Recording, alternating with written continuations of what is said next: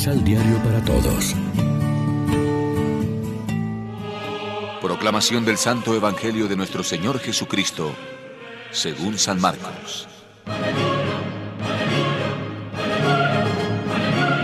Cuando llegaron donde los discípulos, los vieron rodeados de muchísima gente, y en especial de unos maestros de la ley que discutían con ellos.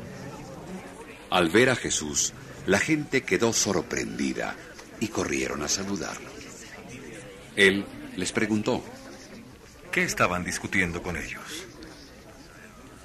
Uno del gentío le respondió, Maestro, te he traído a mi hijo que tiene un espíritu mudo, que en cualquier momento se apodera de él y lo tira al suelo.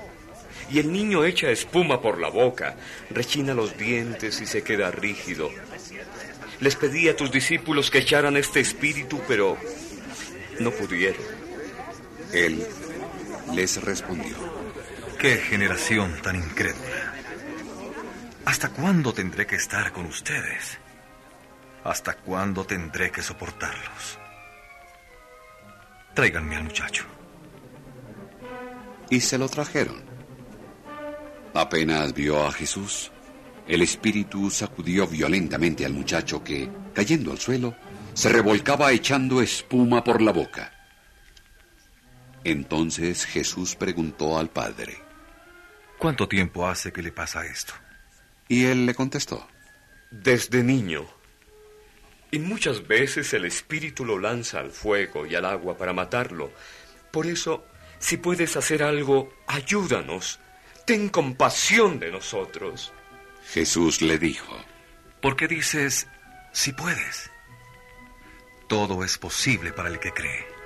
Al instante, el padre gritó, Creo, pero ayuda mi poca fe. Y cuando Jesús vio que se amontonaba la gente, ordenó al espíritu malo, Espíritu sordo y mudo, te mando que salgas y no entres más en él. Se oyó un grito tremendo. El espíritu lo sacudió y lo tiró al suelo antes de salir, dejándolo como muerto. Y muchos creyeron que había muerto. Pero Jesús, tomándolo de la mano, lo levantó, y el muchacho se puso de pie. Cuando entró en casa, sus discípulos le preguntaron en privado, ¿Por qué nosotros no pudimos expulsarlo? Y él les respondió, Esta clase de demonios de ningún modo puede irse, sino mediante la oración. Lección Divina Amigos, ¿qué tal? Hoy es lunes 21 de febrero y a esta hora, como siempre, nos alimentamos con el pan de la palabra. La oración cristiana es fe madura en diálogo con Dios. Sin la fe perdería la oración su sentido al carecer de referencia a un tú interlocutor. Dejaría de ser diálogo con Dios para convertirse en monólogo estéril. Pero no es así.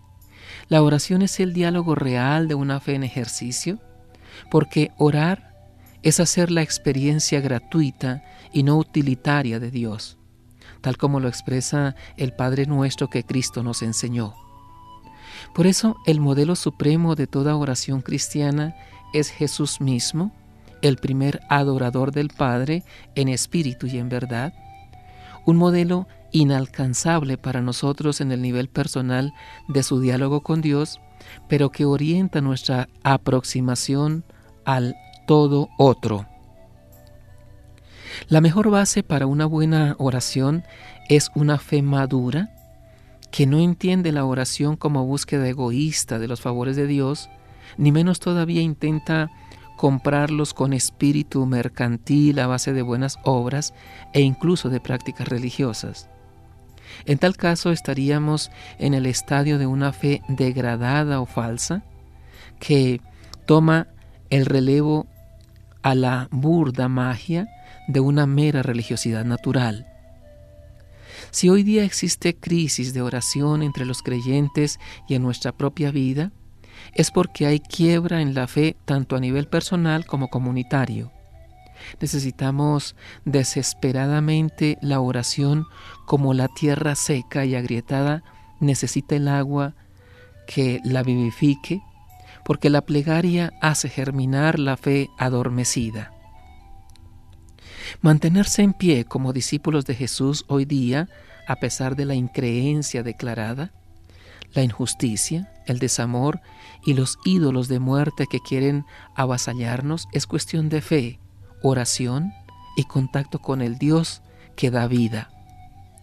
Ahondar en las raíces de nuestra identidad cristiana mediante un continuo encuentro en profundidad con el Dios y Padre de nuestro Señor Jesucristo es fruto de la oración que el Espíritu alienta en el hondón de nuestra alma. Reflexionemos.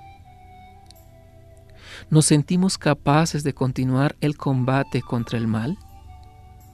Oremos juntos. Infunde, Señor, tu espíritu en nuestros corazones, para que sepamos pedirte lo que nos conviene, y danos siempre la fe, la esperanza y el amor para mantenernos como fieles discípulos tuyos. Amén. María, Reina de los Apóstoles, ruega por nosotros.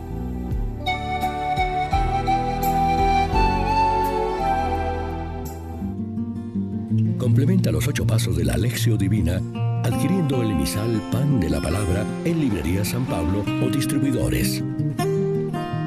Más información www.sanpablo.co Pan de la Palabra. Vive la reflexión.